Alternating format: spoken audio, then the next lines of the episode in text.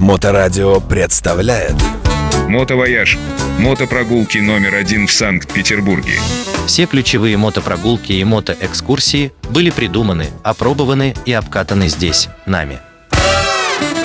Привет, друзья! И с вами снова я, Андрей, архитектор Макаров. И мы продолжаем наши подкасты о нашем великом городе при поддержке компании «Мотовояж».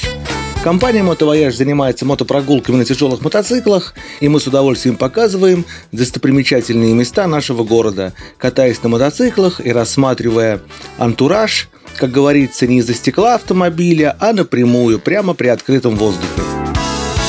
Так вот, сегодня мы с вами поговорим, знаете о чем?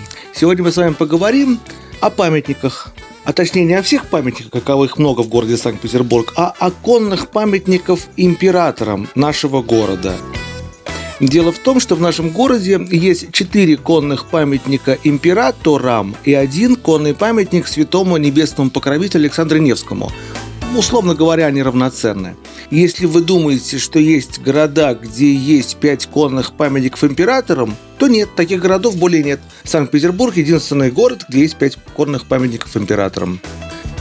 Рассмотрим, что это за памятники. Итак, начнем с самого начала. Мы с вами посмотрим на памятник Петру Первому у Михайловского замка. Этот памятник на самом деле является фактически вторым памятником в нашем городе, но условно назовем его первым. И вот почему. Дело в том, что этот памятник был сделан при жизни Петра в 1716-17 годах. И Петр I лично его утверждал, рассматривал и восхищался. Этот памятник сделал папа Франческо Бартоломео Растрелли, папа Карло. Дело в том, что папу Франческо Бартоломео Растрелли, тот самый, который сделал Эрмитаж и Смольный собор, звали Карло Бартоломео Растрелли. Поэтому давайте так. Памятник Петру Первому, папы Карла. Так вот, папа Карло сделал этот памятник. Он взял за основу старую конную статую Марка Аврелия, одного из так называемых хороших императоров второго века нашей эры, который стоит на Капитолийской площади, и под которой постамент сделал Микеланджело уже в эпоху Возрождения. Он взял его за основу, сделал из Петра I римского императора, водрузил ему на голову венок и в таком виде хотел показать этот памятник городу. Да, Карло Растрелли восхищался деяниями Петра I.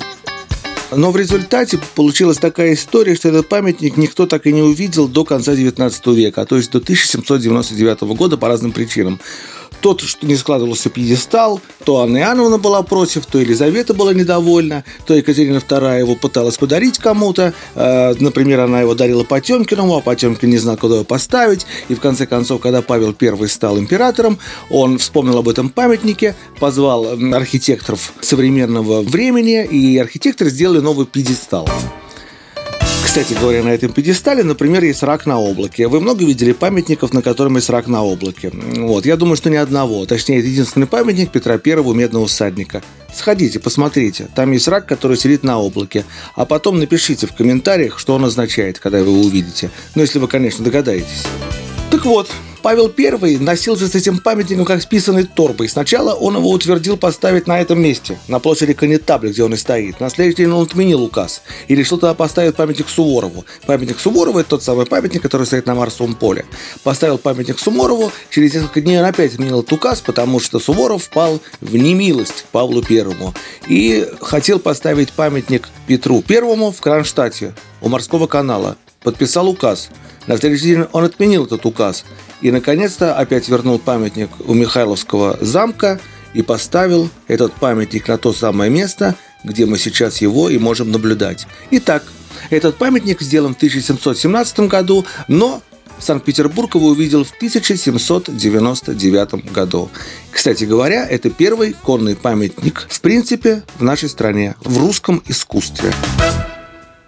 Теперь рассмотрим второй памятник. Второй памятник, конечно же, это медный всадник. Медный всадник – это слово придумал Александр Сергеевич Пушкин. То есть это памятник Петру Первому, который сделала Екатерина II своему деду. И написала на этом памятнике Екатерина II Петру Первому. Кстати говоря, возвращаясь к первому памятнику, Павел I, конечно же, написал на памятнике «Правнук прадеду как бы минуя свою маму, которую не очень любил за то, что она убила его папу, Петра Третьего.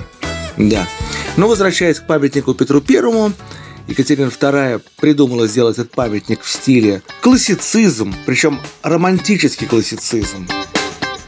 Эпоха барокко отступала. Екатерине II не нравился первый памятник Петру I, потому что он был сделан в эпоху расцвета так называемого Петровского барокко. На смену барокко и напыщенным формам Петра I в виде римского императора, который горделиво едет, приподняв одну лапу, приходит романтический в стиле классицизм Петр I, который очень легко, элегантно и непринужденно взмывается кверху, как бы подминая под себя Балтийскую волну. Ну, впрочем, человек описывает памятник, все его прекрасно видели. Да.